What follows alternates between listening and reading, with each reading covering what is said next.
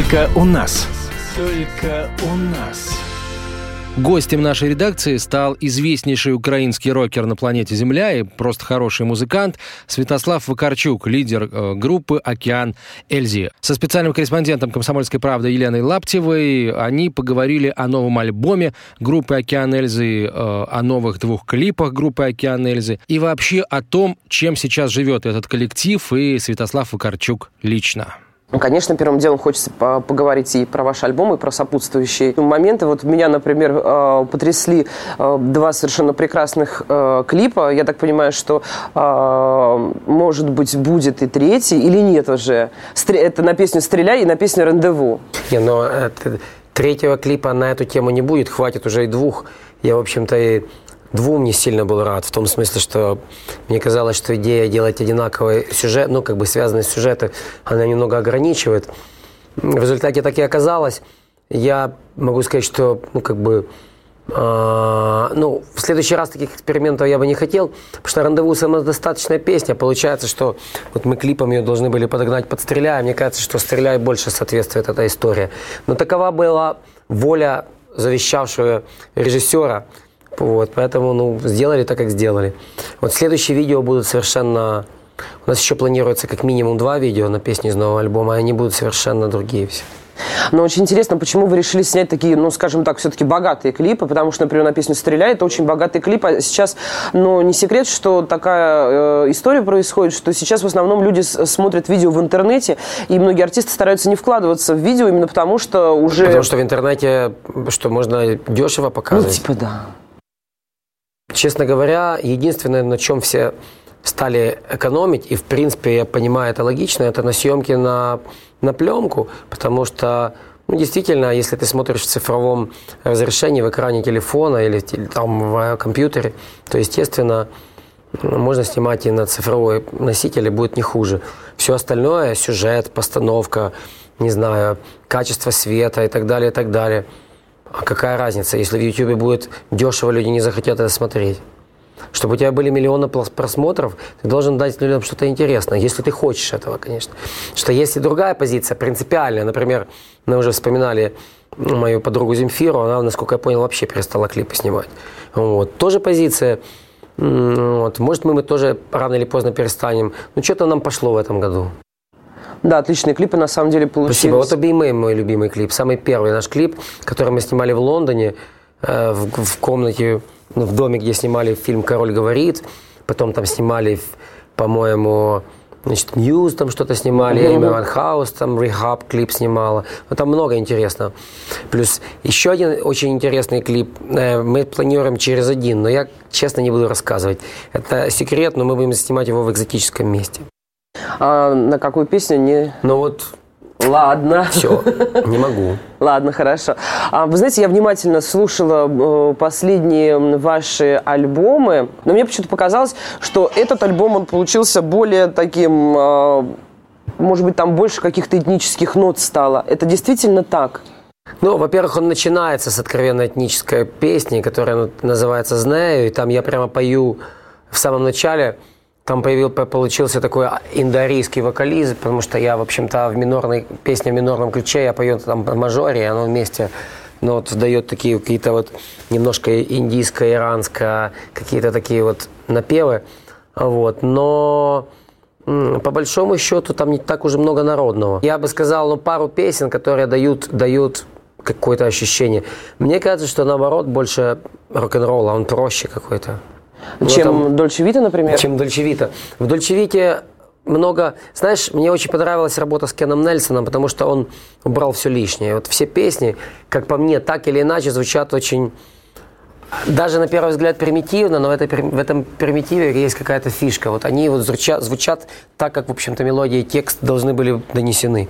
Там есть ритм, там есть обложка, ну и все. А человеку нужно слушать песню.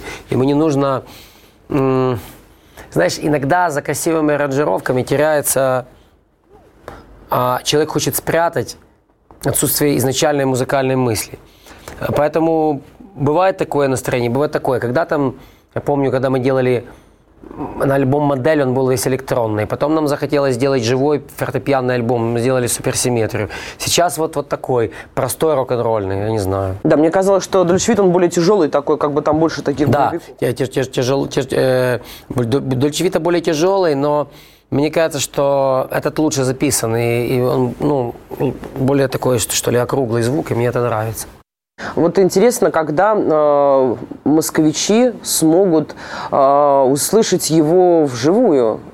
Значит, у нас будет, исходя из того, что сейчас группа «Океан Ельзи» находится как раз в российском туре, э, российский тур будет состоять из двух частей. Первая часть, в общем-то, вот и закончится концертами в Москве, которые пройдут в Stadium Live 22-23 ноября. Причем меня уже много раз спрашивали, будут ли это разные концерты. Я говорю, что ну, наполовину да, наполовину нет. Сказать, что это будут совершенно две разные программы, было бы неправда. Все-таки и то, и то презентация нового альбома. Мы же не можем не играть в одном песне из нового альбома, а в другом играть. Но все, что помимо нового альбома, мы постараемся максимально растасовать по двум дням, чтобы это все-таки отличалось. Поэтому кто-то спрашивает, а вот будет когда моя любимая такая песня или такая? Мы сами не знаем. Это будет понятно за полчаса до выступления. А будет ли там какие-нибудь э, интересные фишечки, там, как, например, любят делать это западные группы, или этого... А какие фишечки, например? Ну, там, например, какие-нибудь экраны. Да, все это будет. Это не фишечки, это уже сейчас маст. Ага, Конечно, будут экраны, конечно, будут большие там эфир, э, клипы, которые специально сделаны для этого. Ну, будет много всего. Вы слушаете интервью с лидером группы «Океан Эльзы» Святославом Вакарчуком. Я так понимаю, что вы сделали еще и пластинку, а не только это будет. Почему решили заморочиться и сделать пластинку? Идея сделать э, пластинку исходила от наших партнеров российского лейбла Никитин Рекордс. Они предложили это сделать, мы подумали, почему бы и нет. Мне нравится. Надеюсь, вам понравится тоже. Как сказал один наш фанат, говорит, купил пластинку, радуюсь. Слушать, правда, негде, но все равно радуюсь. У вас, кстати, а, очень много э, фанатов среди артистов. Например, Гоша Куценко это, это правда. говорит о том, что я не стесняюсь признаться в том, что Вакарчук мой любимый артист, он поет постоянно ваши песни, вот, и э, мечтает записать с вами дуэт, то же самое, что как Леонид, например, Агутин. Вот, хотелось бы узнать, как вы вообще относитесь к тому, чтобы посотрудничать с людьми, которые вообще, в принципе, совершенно в противоположном с вами жанре работают. Ну, в каком э, жанре? Не бывает противоположных жанров. Бывает хорошая музыка и плохая музыка. Вот с Агутиным мы сделали совместный проект. Я спел у него на бенефисе песню «Я, я, да, я да, буду да, всегда да, с тобой».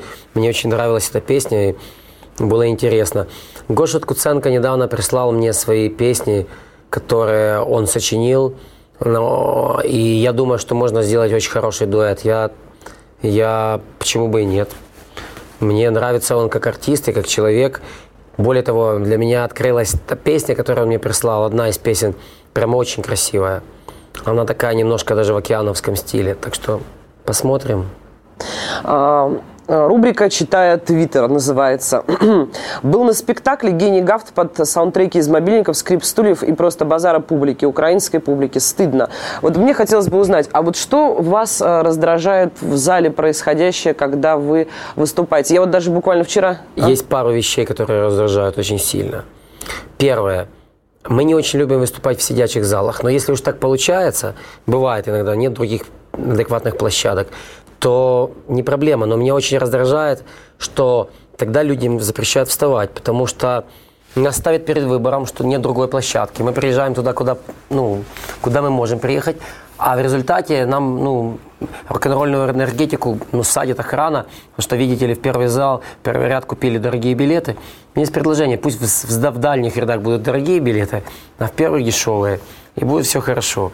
Правда, будет, может быть, не совсем справедливо с точки зрения доступа к телу, но зато будет работать концерт. Вторая вещь, которая мне не нравится, это мне не нравится, что часто, когда в паузах на концерте, тебе начинают кричать «А спой эту песню!» Это попахивает чистым кабаком. И, кстати, сказать, вот я говорил про стыдно, что украинская публика. Кстати, сказать, вот именно это в большей степени типично для российской публики. Ну, вот в Украине, Заказывать. Да, да, да. Вот прямо на концерте Мне кажется, что это ну, такое неуважение к музыкантам.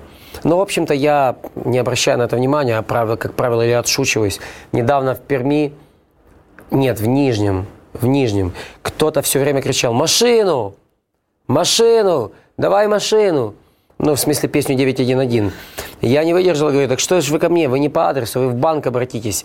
Вы, они вам кредит дадут, вы машину купите. И там все начали смеяться. Говорю, вы какую хотите? Волгу, наверное. Вот мне очень интересно, как вы оцениваете по энергетике и вообще по комфорту ваш концерт, который у вас был в Кремле? Очень хороший был концерт. Я думаю, что это один из ну, самых ярких концертов, которые я помню в своей жизни. И самое главное, что он превзошел ожидания, потому что нас все пугали плохим залом, ну, в смысле, вот не нашим залом. Зал оказался отличным, и публика в нем была отличная, и акустика отличная. Ну, все прям прекрасно. Я доволен очень. Только у нас. Только у нас. Это «Комсомольская правда». У нас в гостях лидер группы «Океан Эльзы» Святослав Вакарчук. Слушайте, мне дико интересно у вас узнать. Я тут читала одно из недавних интервью э, Евгения Плющенко, угу. где он рассказывал о вашем с ним сотрудничестве. Вот, и мне очень интересно понять, на какой оно находится стадии. Вы уже написали для него? На самом деле, никакую песню специальную писать не надо. Его неправильно поняли. Там есть, э, в моем сольном альбоме «В ночи» есть песня такая, как ты. Она достаточно популярна, и люди ее любят. И, видимо, Женя решил вот под эту песню сделать свою программу, я так понимаю, произвольную программу. На Олимпиаде? Да, да, да, да. Произвольную, я имею в виду. Ну, он позвонил мне, попросил, можно ли как-то удлинить инструментальное начало, инструментальную часть, потому что там нельзя, оказывается, по правилам, чтобы был голос. Там нужно, чтобы, ну, не может ничего заглушать. А, вот. Ну и я сказал, что мы это сделаем, и пока вот это несложно сделать, вот пока ждем, пока в следующий раз мы пообщаемся, чтобы понять, что и как нужно сделать. На самом деле, ну, это не проблема. Но удивились вообще, когда вам такое предложение поступило Я, во-первых, знал о том, что он это собирается делать намного раньше, чем он мне позвонил, потому что в прессе об этом уже много говорили. А во-вторых, почему удивил? Но нам часто разные предложения поступают. Музыка Океана Эльза везде. В рекламах, в фигурном катании, в телешоу, Э, даже в каких-то заставках мобильных телефонов уже, то есть везде. Ну да, это, наверное, неплохо. Вы стали одним из ста самых влиятельных людей Украины. Э, более... Ну, это уже, честно говоря, наверное, лет 10 подряд, поэтому ничего такого. Но в этом вдруг... году вы круче Кличко, даже Владимира. Мне кажется, это так вообще здорово. Мне, честно говоря, ну, когда-то я был там на 23-м месте, когда-то был на 90-м, когда-то был на 70-м. Это все достаточно условные вещи. И а, я не знаю, ну, кто придумает, наверное, редакция с экспертами составляет эти рейтинги. Но, наверное, это какая-то дань уважения тому, что очень много людей в Украине слушают группу «Океан Эльза» и каким-то образом ну, это конвертируется. Но надо понимать, что такое влиятельность. Я думаю, что любой чиновник или любой депутат Верховной Рады может решить больше бытовых вопросов в Киеве или в Украине, чем я. С другой стороны, соберут ли они полный стадион людей еще и за деньги? Не знаю, не думаю. Ну да, это навряд ли. Вот как раз хотела вас спросить по поводу Кличко, которого я mm. уже упомянула. А, очень интересно, смотрели вы тот самый бой? Да, смотрел. Ну, и как? Его все смотрели. Так получилось, что он был очень сильно разрекламирован. И как что? Как вам, ну, вообще происходящее, ну, вообще э, увлекаетесь спортивными во- какими-то такими? Я, во-первых, я немножко э, раздосадован тем, что спортивный поединок превратили в такое, ну, прямо политическое Пиар противостояние, да? да? При том, что э, в России очень часто говорят как раз о том, что Украина – это там, неотъемлемая часть нашей культуры, истории, это наши братья, друзья, много об этом говорят. А как только доходит до такого, ну, прямо свистом провожают э, победителя. Мне это было не очень приятно. С другой стороны, я понимаю, что ну, все сейчас оправдываются тем, что бой был незрелищным, а что они хотели, чтобы в первом раунде ну, как бы Кличко поверг Поветкина в нокаутом, так должно было быть? Или мне кажется, что что Володя сам, мне так кажется, не очень хотел прямо какого-то кровавого боя. Он понимал, что все-таки это важный поединок, он и рисковал, и Саша рисковал, и и, в общем-то, все, ну, соизмеряли силы, просто, ну, боксировали так, как считали с точки зрения, ну, тактики приемлемым. Я считаю, что оба боксера достойны. Александр, хотя имеет, ну, наверное, намного меньше технического, ну, технически не такой сильный боксер, он противостоял все 12 раундов и ну, как настоящий мужик себя повел. Мне очень понравилось его поведение. Ну, а Володя, слушайте, ну, он выиграл, все. А что, победителей не судят. Вы слушаете интервью с лидером группы «Океан Эльзы» Святославом Вакарчуком. У вас, когда э, выдается возможность, э, вы спортом занимаетесь, да. там, я не знаю, может быть, экстремальным? Ну, я не экстремальным спорт для меня это концерты «Океана Эльзы».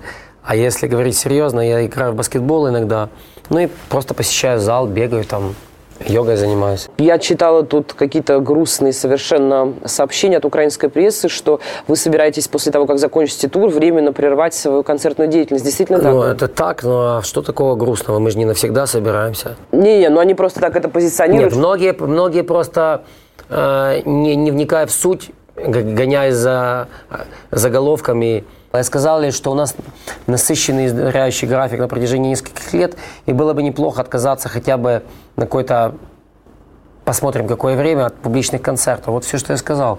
Не надо из этого делать сенсацию. Слушайте, это вообще возможно, вы думаете, вот для себя, вот если честно? Да, думаю, возможно. У вас были какие-то такие периоды? Ну, конечно, были, но были периоды по несколько месяцев, но, может быть, сейчас будет год, полтора, два, посмотрим. Потому что я знаю, что у многих Но артистов много не прям будет. сцена это такой важный а, в их жизни момент, без которого... Я люблю писать песни. У меня появляются молодые артисты, которыми я занимаюсь. Я для них буду писать песни, реализовываться как продюсер. Мне не обязательно все время стоять на сцене. А вот это, кстати, очень интересно. То есть вы хотите еще себя попробовать в плане... Я уже этим занимаюсь. Я пошел в программу «Голос страны» для того, чтобы, ну, пошел в жюри, меня уговорили только возможностью найти там молодых ребят, которыми можно заниматься дальше. Я нашел. Вот занимаюсь. А, но, насколько мне известно, вы, по-моему, сейчас а, свернули свою политическую деятельность. Я был какое-то время депутатом Верховной Рады, но я ушел оттуда, потому что понял, что стану эффективным вне стен парламента больше. Хотелось бы узнать, насколько вы вообще э, стараетесь быть активным в соцсетях и воспринимаете это как инструмент для донесения собственных мыслей, а не только для собственной раскрутки, например. Ну вот Твиттер мне как раз инструмент для достижения, для, для донесения собственных мыслей. У меня, я абсолютно не занимаюсь раскруткой ничего в Твиттере, благо у группы Океан Эльза есть свои аккаунты в Фейсбуке, в Твиттере, ВКонтакте и в остальных соцсетях. Этим занимается наша пиар-служба. Я просто веду свой личный Твиттер. Что хочу, то и пишу. Вот очень многих затронуло то, что вы написали по поводу Bloodhound Gang. Вот там очень многие э, согласились с тем, что вы написали.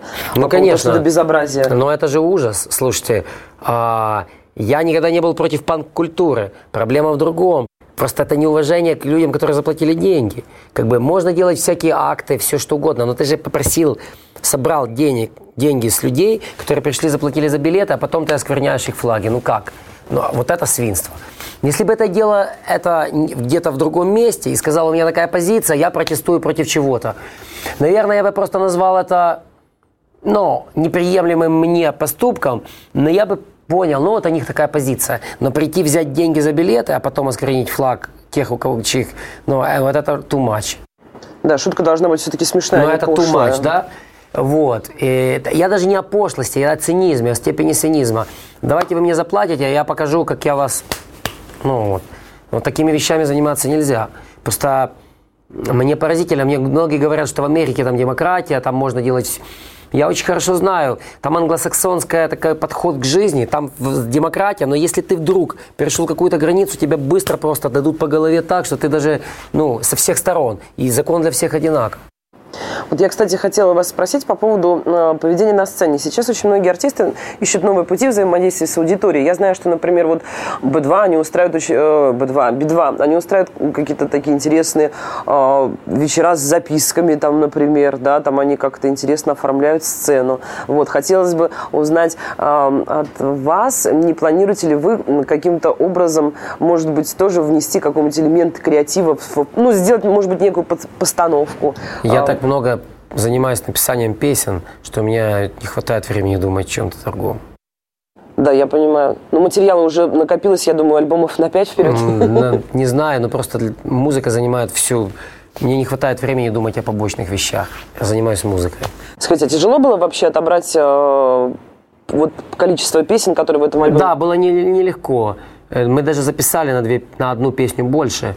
Мало кто об этом знает. Мы записали не 12, а 13 песен полноценно. Еще одна песня, которая называется, имеет многозначительное название «Лейла». Она не вошла в альбом, но когда-нибудь, я думаю, увидит свет.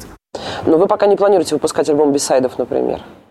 Можем, мы вот думали к 20-летию что-нибудь подобное сделать, но сейчас обсуждаем, что лучше. Но вот может быть что-нибудь такое произойдет.